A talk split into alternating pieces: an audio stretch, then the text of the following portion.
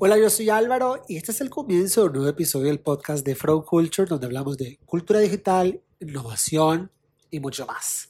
Hoy en Fraud Culture vamos a hablar de Ledger, la plataforma que ofrece cuentas de ahorro y préstamos con Bitcoin. En tiempos en los que se visualiza todas las criptomonedas como temas del futuro, de lo que será mañana, Ledger aterriza ese valor que se le da a estos activos en el presente. Estamos hablando de la posibilidad real de pedir un préstamo respaldado por tus Bitcoin. Hoy con Ledger es posible. ¿Cómo? ¿Por qué? ¿Desde cuándo? Bueno, hoy en Fraud Culture nos acompaña Mauricio Di Bartolomeo, co-founder de Ledger. Hola Álvaro. ¿Cómo estás? Muy bien, ¿y tú? Bien, bien, aquí feliz de que por fin se nos hizo la cita Genial. contigo. No, fe- feliz, muchas gracias y bueno, gracias por la paciencia. Ha sido un día, bueno, cuando el mercado se prende, se prende todo y se vuelve todo super busy y, y pues nada, pero bueno, o sea, como dice, eh, no me acuerdo quién dice, si fue mi, mi socio o el papá de mi socio que decía, hay, hay good busy y bad busy. Total. Ba- Bad busy es cuando estás trabajando por algo que no te gusta. Good, good busy es cuando estás haciendo lo que te gusta o es tuyo. Y yo digo que para nosotros siempre estamos good busy. Qué, qué buena analogía y qué buena reflexión. Mauricio, me gustaría preguntarte qué te ha enseñado todo este tema de, de, de los mercados, esta vaina que hoy estamos, mañana no estamos, ¿qué has aprendido? ¿Qué, qué músculo has entrenado con toda esta vaina del bear market? Que estamos de buenas, que estamos de malas, que resiste, que aguanta, que ahora sí. Mira, em, como es que, a ver, em, para mí Bitcoin no es una cuestión de, de que si va o no va a funcionar. Para mí es una cuestión de cuándo va a funcionar. No, no es sí o no. Es, Claro. es, es cuándo.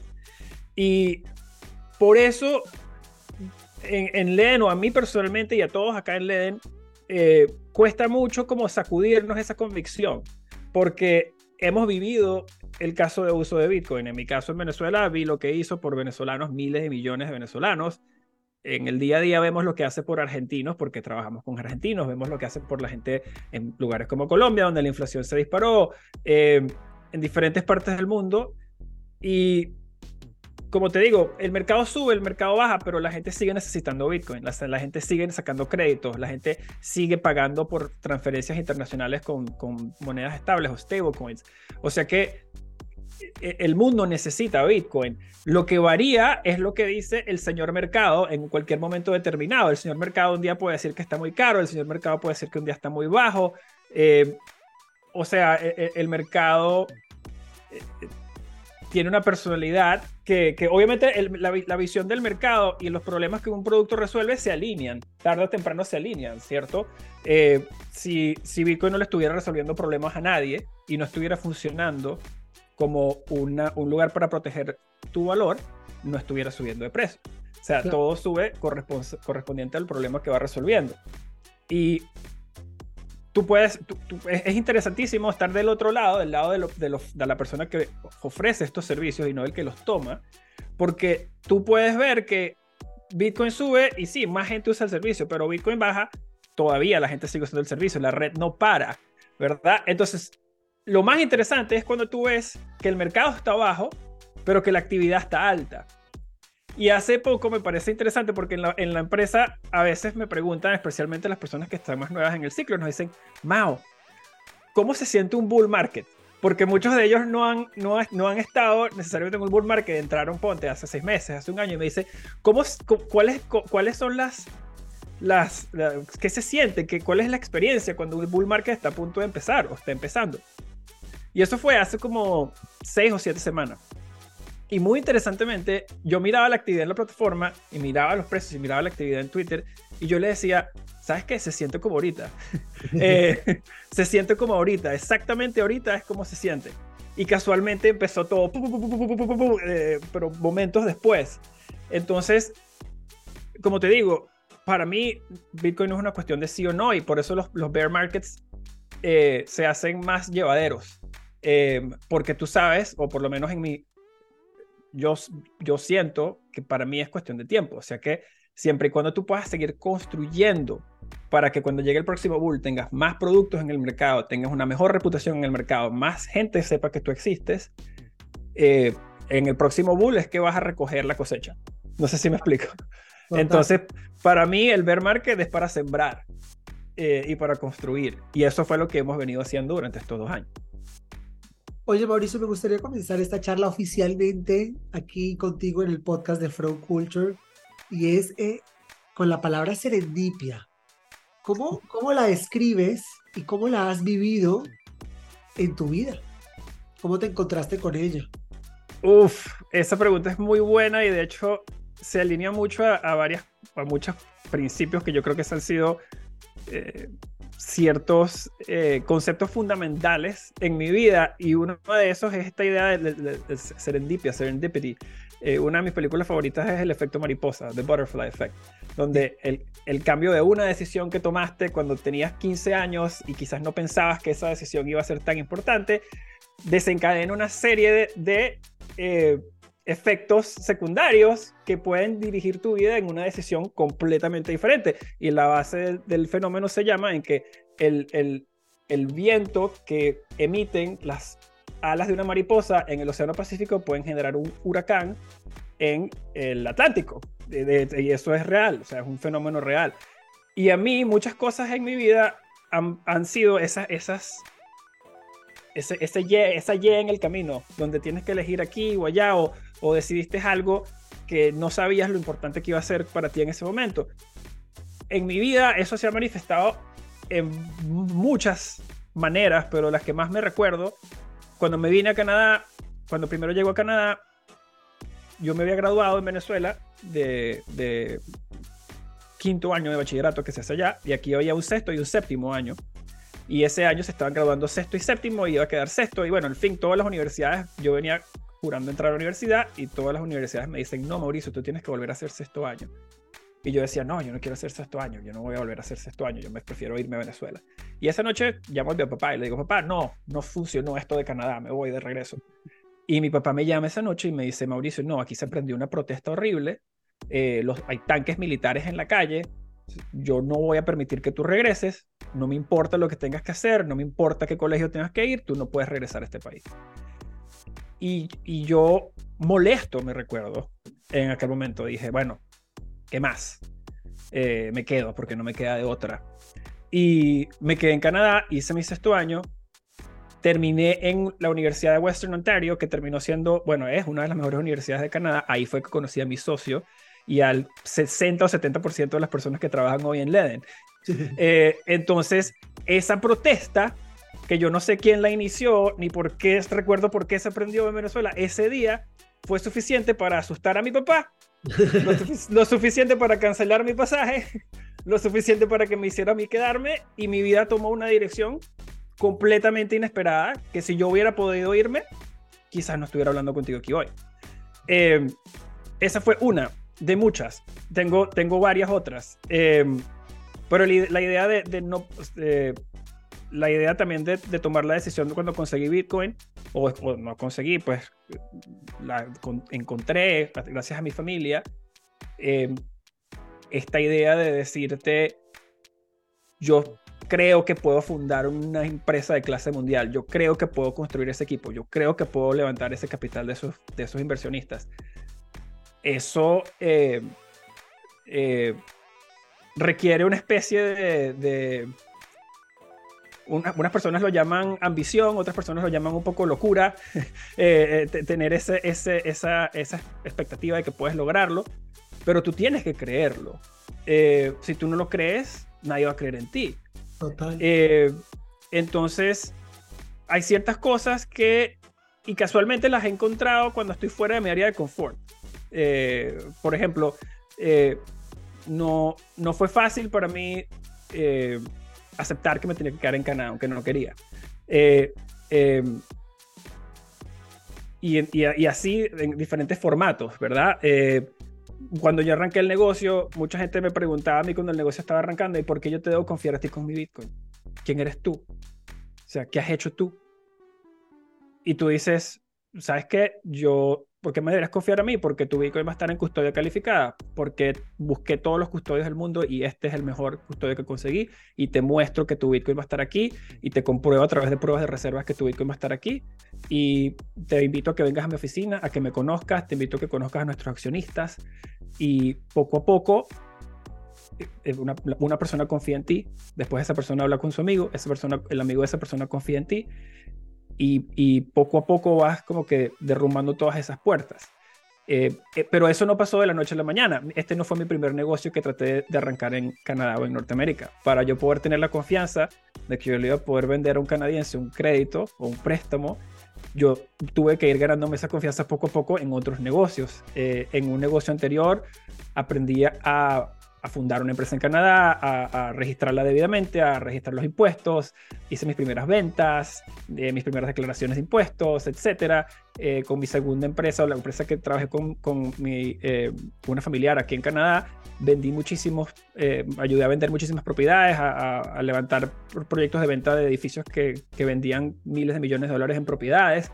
O sea que sabía cuáles eran los estándares que había que a los que había que ejecutar para llevar a cabo un proyecto de esta envergadura. Por eso fue que, sabes, desarrollé poco a poco la confianza para intentar hacer algo como LED. Eh, y a través, y no fue solamente Mauricio, aquí hay un esfuerzo titánico de muchísimas personas, incluidos mi socio Adam, que es oficialmente el, el CEO, yo soy CSO, Chief Strategy Officer. ¿Qué es Leden? Leden es una empresa, Leden arrancó con un, con un fin muy sencillo, que era permitirte a ti obtener liquidez en dólares sin vender tu Bitcoin, ofrecerte un préstamo en dólares para que no tuvieras que vender el Bitcoin, como, como puedes tomar un préstamo contra tu casa o contra tu carro. Eh, Hipotecáramos mi Bitcoin. Correcto. Yo, nosotros, nuestro, nuestro, nuestro norte siempre fue dar esa solución para que las personas que necesitaban dólares y tenían solo Bitcoin no tuvieran que salir a vender el Bitcoin porque como yo y muchos otros, las personas creen que el Bitcoin va a subir con el tiempo, que es un activo con el, con el cual deberías tratar de mantener a largo plazo. Y muchas veces se te presenta una oportunidad de negocios o un gasto inesperado y tu portafolio lo mejor que tienes es tu Bitcoin o lo único que tendrás disponible o líquido es tu Bitcoin y no quieres salir a venderla y muchas veces decides no tomar esa oportunidad, no pagar ese gasto, no comprar o no invertir en ese otro, en ese otro bien porque no tenías acceso a esa liquidez. En mi caso, nosotros empezamos construyendo minas de Bitcoin, minando Bitcoin, y queríamos crecer las minas de Bitcoin, pero para crecer la mina teníamos que comprar más equipos y los equipos teníamos que pagarlos en Bitcoin porque solo producíamos Bitcoin. Nadie nos daba un crédito para comprar el equipo. Y por no, gracias a no tener ese crédito, eh, sufrimos muchísimo porque había que pagar el, el, Bitcoin, había que pagar la máquina en Bitcoin con nueve meses de anticipación. El Bitcoin seguía subiendo y tú como operador solo querías tener el Bitcoin que producías y crecer más.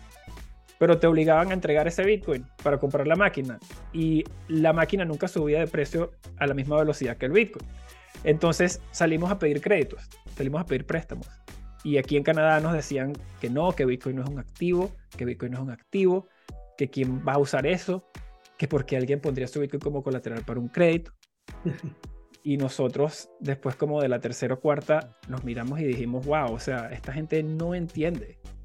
Y cuántas veces se te presenta una oportunidad de financiar el activo del futuro, donde los bancos, que los intocables, que nunca puedes, que son más grandes a los que tú nunca vas a poder ser, no quieren jugar ese juego. Y aquí estábamos nosotros con los bancos más grandes del mundo, con las personas que se pueden comer esta industria diciéndonos, no, no, no, yo no quiero tocar eso. Y nosotros así nos mirábamos los dos y dijimos, wow, esta gente no, no entiende la idea que está dejando pasar, no entiende el potencial que está dejando ir. Y ahí fue cuando entendimos que a los bancos les iba a tomar décadas eh, entender todo esto y ahí fue que vimos la oportunidad. Eh, porque dijimos, wow, si esta gente está tan lejos de entender que esto es un activo que se puede financiar, aquí podemos construir algo bien grande eh, y usarlos a ellos. Porque al final ellos todos van a querer trabajar con nosotros, porque a un banco le encanta emitir crédito. Lo que pasa es que no entienden qué se puede hacer y lo bien que te puede ir y lo seguro que es el producto. porque yo tengo el colateral, a mí me mandan el Bitcoin. Yo lo puedo vender en cualquier momento si hay un impago. Nunca hemos tenido una pérdida en los créditos respaldados por Bitcoin. En cinco años hemos prestado 650 millones de dólares, no hemos perdido un centavo. Eh, y todas las personas que ven eso y, después nos preguntan, ¿y a cuánto, a cuánto pagan los dólares que, se, que, que, nosotros depositamos para financiar los créditos? Y cuando les dices 8,5%, se les cae la boca. Eh, y, y, después te preguntan, ¿pero cómo pagas 8,5%? Bueno, porque la gente a que ya se la presto paga 12,5%. Y el 4 es como yo gano. Claro. Y, después te dicen, ¿y cuántos créditos has procesado? Y le decimos, miles. Y te dicen, ¿y cuánto has perdido? Y te decimos, cero. Y entonces ellos después te dicen, yo te la presto por 8. Y después llega el otro y te dice, yo te la presto por 7. Yo te la presto por 6 y medio. Y así van, pa, pa, pa, pa, pa, pa, pa, hasta que el, el, futuro que yo veo, que yo el, lo he dicho abiertamente, yo creo que prestar contra tu Bitcoin, obtener préstamos contra tu Bitcoin va a ser más barato, más eficiente y más eh, accesible que tomar créditos contra tu propiedad, contra tu casa. Eh, ¿Por qué? Porque tiene todo el sentido del mundo. Porque yo una Bitcoin la puedo vender 24 horas al día, 7 días a la, a la semana, no tengo que sacar a nadie de la propiedad. Puedo vender la mitad del Bitcoin si me debes la mitad. No puedo vender y salir, no puedo salir a vender tu sala si me estás quedando mal con tu casa, ni puedo vender tu cuarto. Eh, tampoco puedo vender un caucho de tu carro si me quedas mal, eh, pero sí puedo vender una porción de tu Bitcoin. y eso lo hace un activo mucho más líquido. Ah, por cierto, tu casa me la puede comprar solo otra persona en tu país, igual con tu carro. Tu Bitcoin me lo puede comprar cualquier persona del planeta. Ah. Eh, eh, es un activo superior a todos los otros como colateral. Y eso se va a ver reflejado en el precio, tarde o temprano. Mauricio, en este proceso de, de crear el proyecto, ¿cuándo te diste cuenta o cuál fue esa noticia que, que sentiste que ya que, que, lo, lograste la, fase inicial de, de, establecer esto, porque fases es lo que tiene un proyecto, pero cuando sentiste que listo, ya estamos establecidos, vamos al siguiente nivel? Yo creo que ese proceso nunca termina, ¿sabes? Porque cuando llegas a una fase siempre estás mirando la próxima. Total. Em, ¿Verdad? Eh, o sea, cuando una, cuando una empresa alcanza un tamaño serie A o cuando alcanza un tamaño de serie B, no, una carrera termina cuando otra arranca. No sé si me explico, porque cuando llegas a la serie A, los que entraron en la A quieres que llegues a la B, los que entraron en la B quieres que llegues a la C, los que entraron en la C quieres que llegues a la bolsa.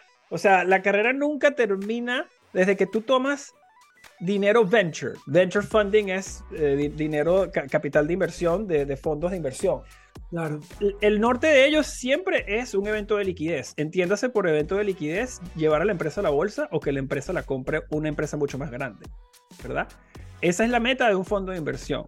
Y esa es la meta implícita, muchas veces explícita, de todas las empresas que, que toman fondos de, de, de, estos fondos profesionales de inversión. Eh, ese momento para Len fue en, dos, en diciembre del 2020, de, diciembre del 2019 arrancando el 2020, cuando fue nuestra primera ronda de fondos de inversión profesionales. Esa fue la primera ronda en la que entra Coinbase. Eh, cuando entra Coinbase, cuando entra Whitestar, cuando entran ese, ese, poco de nombres que yo para mí siempre eran logos en una pantalla, pero en este momento ya, pero se estaban volviendo personas con las que hablo, o sea, personas que están invertidas en LED y que, que creen en LED. Ese momento fue súper especial. Para mí, cuando Coinbase que, por cierto, de, los nombres grandes, Coinbase fue el primero que, en comprometerse en invertir en LED eh, en aquella ronda, en aquel entonces. Eh, y para mí eso significó muchísimo, eh, pero demasiado. Que, que, ellos había, que ellos que nos habían diligenciado y habían pasado días y horas reunidos con nosotros entendiendo el negocio y estaban ganando, o sea, ellos han construido gran parte de esta industria y, cuando ellos, después de analizarlo y después de ver todos los otros proyectos que les llegan a ellos, que les llegan todos, que ellos hayan dicho, quiero, queremos que Leen sea una de las 100 empresas que están dentro de la familia de Coinbase, eh, eh, para mí eso fue, fue enorme, eh, todavía lo es. Y, y, claro, esa fue la primera ronda. Y obviamente para mí fueron muy importantes las otras subsecuentes rondas que vinieron, porque vinieron una, dos, tres, fueron tres rondas ese año. Y, y todos los inversionistas eran increíbles y son increíbles. Pero esa fue como la, la, la que me marcó más porque era cuando, cuando ellos creyeron antes de que cualquier otro grande creyó en nosotros. Eh, y eso fue un momento especial. Oye, Mauricio, si algo me parece fascinante del proyecto LEDEN es que habiendo conversado con founders, con desarrolladores, con influencers de tecnología, con pensadores, filósofos, tú llámalo, siempre se está pensando en lo que va a llegar a ser mañana, porque es que mañana las cosas van a funcionar así. Vamos a ver que LEDEN es un proyecto que nos aterriza en el panorama actual de las cosas. Con LEDEN las cosas ya son así. Ya yo puedo hacer ciertas cosas con Bitcoin hoy.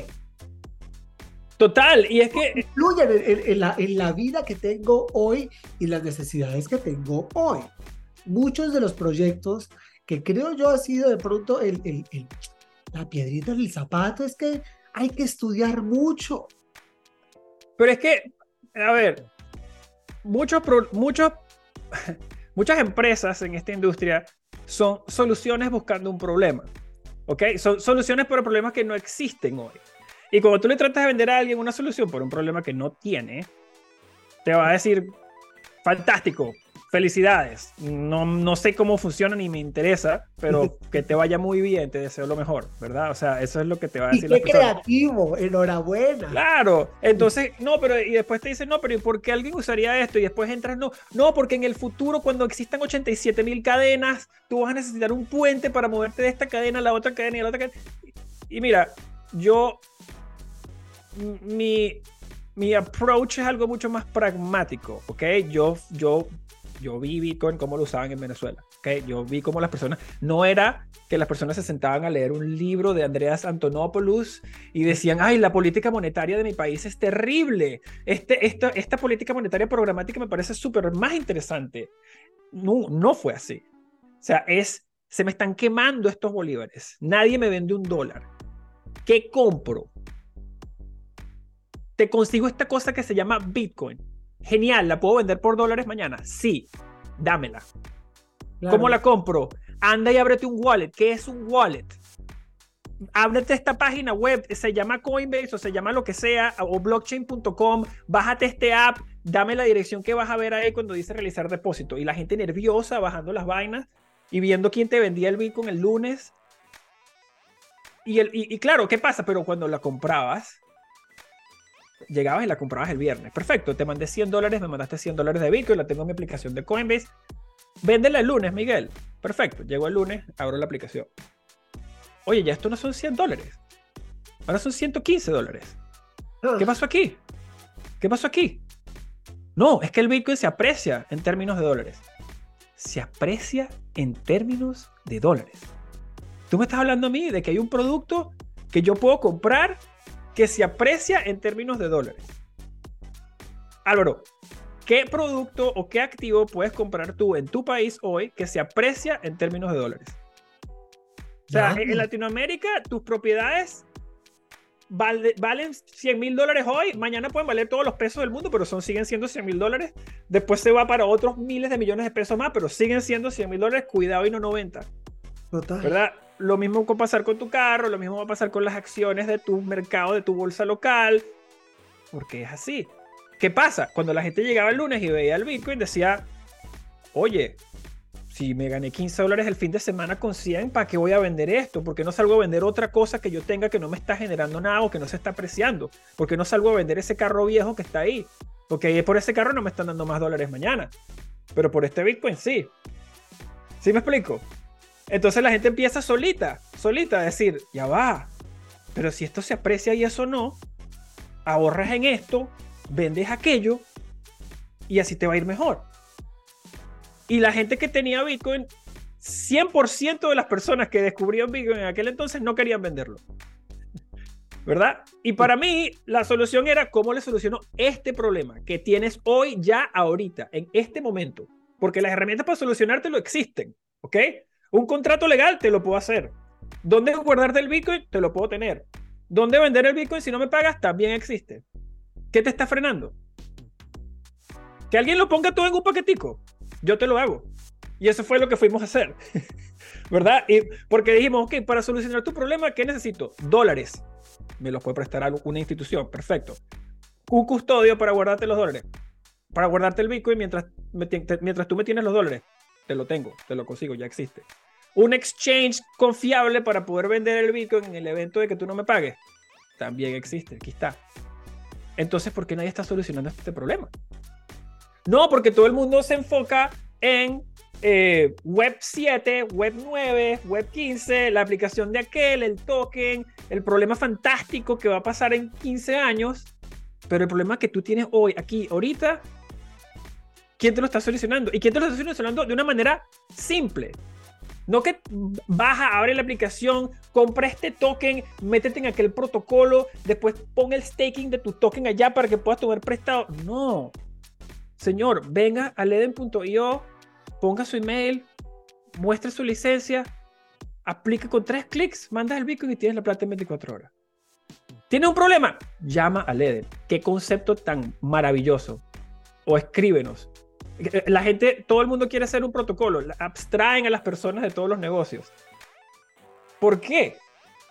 Si hay mucha gente que quiere que le ayude, ¿verdad? A ver, no todo el mundo, que, que tal, vez, tal vez hay gente que le encanta es trabajar con un protocolo y no hablar con nadie también, pero eso, ese problema no te lo va a resolver él. Ese no es el problema que yo estoy buscando resolver.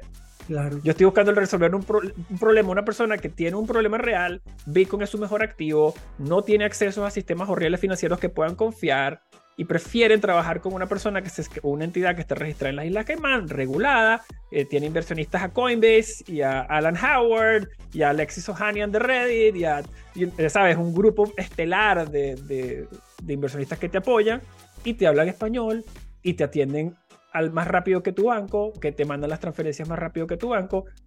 Eh, ¿Por qué no? ¿Sabes? el problema que nosotros resolvemos es muy pragmático y muy real ¿Tú quieres que te mande pesos por tu crédito? Te mando pesos. ¿Tú quieres que te mande dólares a tu cuenta en Estados Unidos? Te mando dólares en tu cuenta en Estados Unidos. Eh, tú no tienes que comprarme un token de Leden, ni abrirte un wallet especial para eh, la, moneda que nosotros minteamos, nada por el estilo. Eh, Leden siempre fue, ha sido y será resolver un problema muy simple de la mejor manera. Mauricio, ¿se está acercando la gente de la manera correcta a, a Bitcoin? O se están volviendo extremadamente futuristas en que hay que coger de esto ya, porque como hablábamos ahorita, en cinco años en la web 6.9, eh, esto va a ser oro en polvo.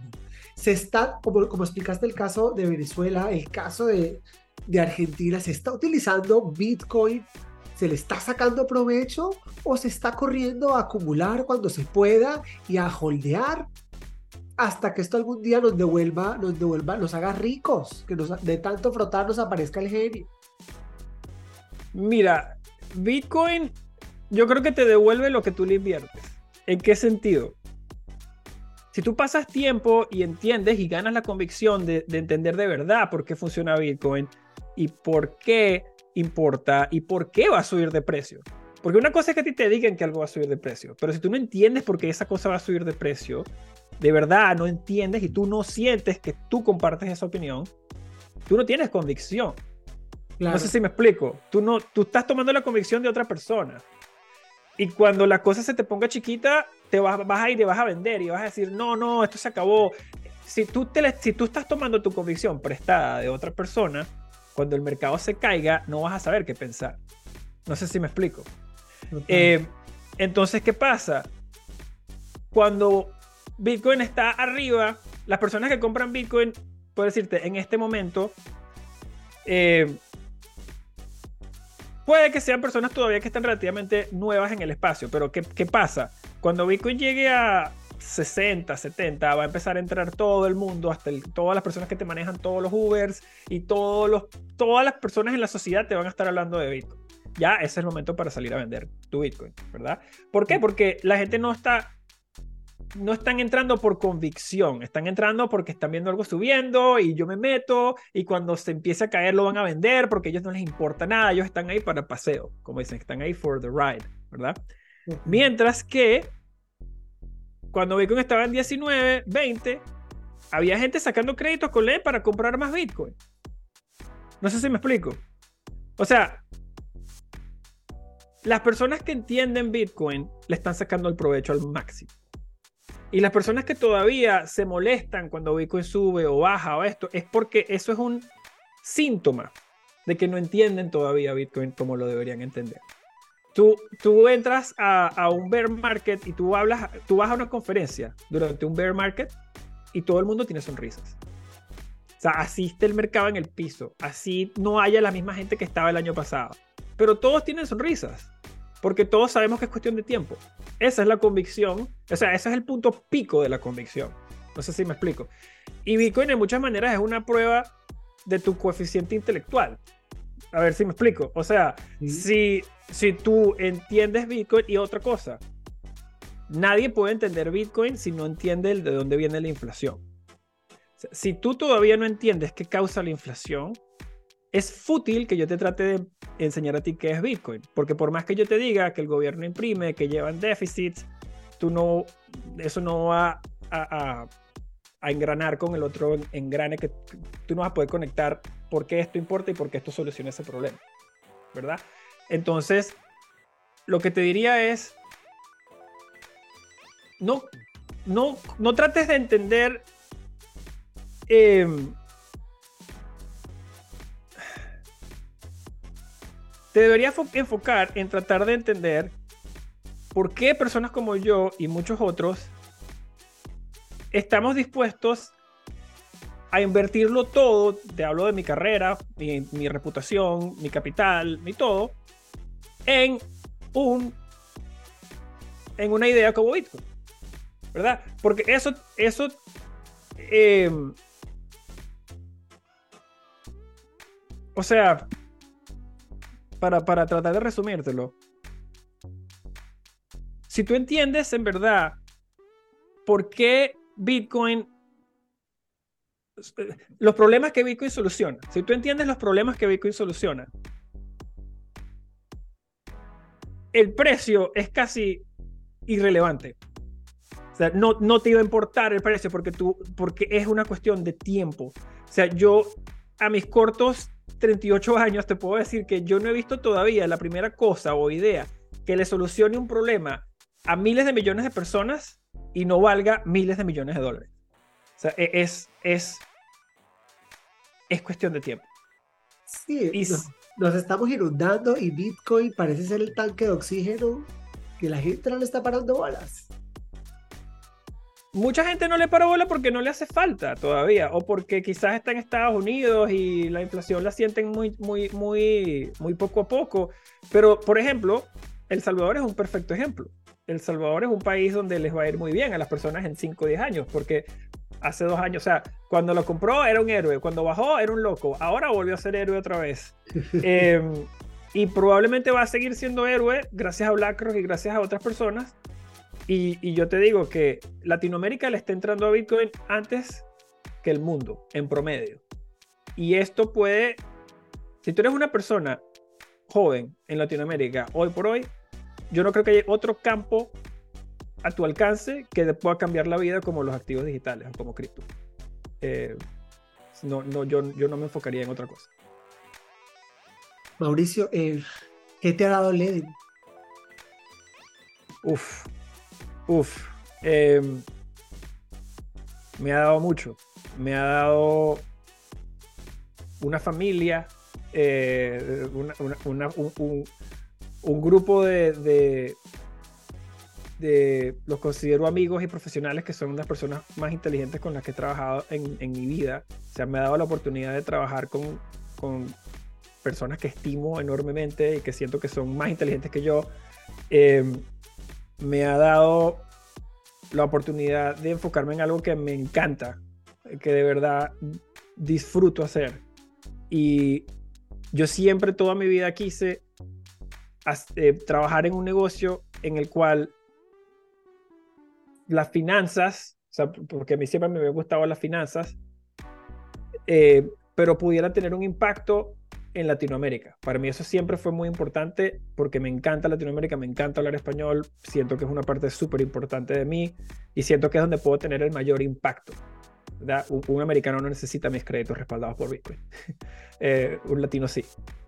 Y, y, para mí eso siempre me, me, ha llenado, me sigue llenando enormemente poder estar aquí hablando contigo. Sé que va a haber personas en Latinoamérica que van a escuchar este podcast, que quizás se puedan emocionar por, por tratar de hacer algo similar, por utilizar este servicio, porque quizás tenían un gasto y ahora descubrieron que pueden usar una cosa como LEDEN. Eh, eso a mí me llena muchísimo y, y sentir que estoy haciendo algo que, que va a ayudar a las personas en mi país, en Venezuela, y a todas aquellas personas que sientan que su sistema local no lo está tratando de manera justa o que quieran tener otra opción o que sientan que, no sé, que, que, que, necesitan sentirse más seguros para poder quizás tratar de irse del país, buscar una nueva oportunidad, eh, saber que pueden usar una entidad internacional como nosotros. Eh, eso me llena, me llena saber que le estoy resolviendo problemas a personas que me importan. Mauricio, ¿cuál es la palabra que tú me dices al día? Uf. Eh, wow. Al día, no sé. Eh, oye, de verdad que no sé. Eh, palabra que digo mucho al día. Quizás es Bitcoin y todo, ¿viste?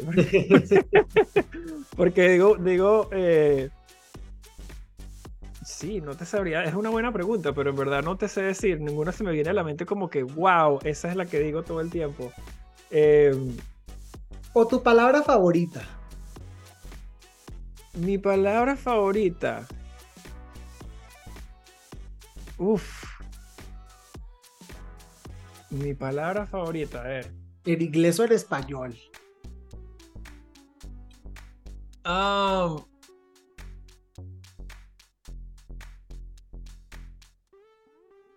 chiliache es una palabra que significa cereza en italiano y es eh, una palabra que a mi nona le, gustaba muchísimo. Em, no sé por qué se me vino a la mente, pero esa fue la que se me vino a la mente. No la digo mucho. Fabuloso, pero está fabulosa. En cultura general, todos los días aprende algo. Aprendimos cereza en italiano. Por último, Mauricio, esta es tu casa. Espero que esta sea la primera de muchas charlas. Eh, el tiempo vuela, llegamos al final de este episodio. Pero me gustaría que resaltaras porque es importante escuchar este episodio del podcast de Frog Culture contigo.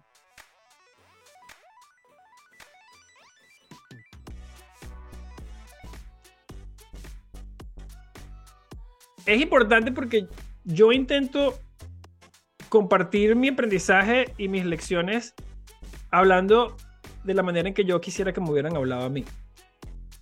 Muchas personas quizás tratan de emitir o proyectar una cierta imagen o proyectar una cierta idea o noción y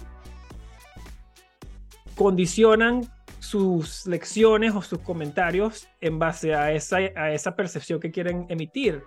Mientras que yo trato de, hacerlo de una manera muy transparente, muy cándida, como si estuvieras hablando con un amigo, en verdad, porque eh, es, importante que tú, que, te hablen de una manera clara y transparente, ¿sabes? Eh, eh, en el día de hoy el discurso es muy condicionado. Muchas personas te hablan de una manera súper condicionada y yo trato de no hacer eso eh, cuando estoy hablando, específicamente cuando hablo a, una audiencia latinoamericana, porque nadie se beneficia con que te llenen la cabeza de ideas eh, que después no vas a poder utilizar o no van a terminar siendo ciertas. y yo trato pues, de hablar de una manera muy honesta o transparente o, sin, sin, pelos en la lengua, como dicen en Venezuela, eh, para, que te, para que tú puedas sacar tus propias conclusiones. Y, y, y sí. Pues Mauricio, muchísimas gracias. a ti. Paso eh, aquí hablar con spoilers de Eden y conocer un poco más de esa visión cortoplacista.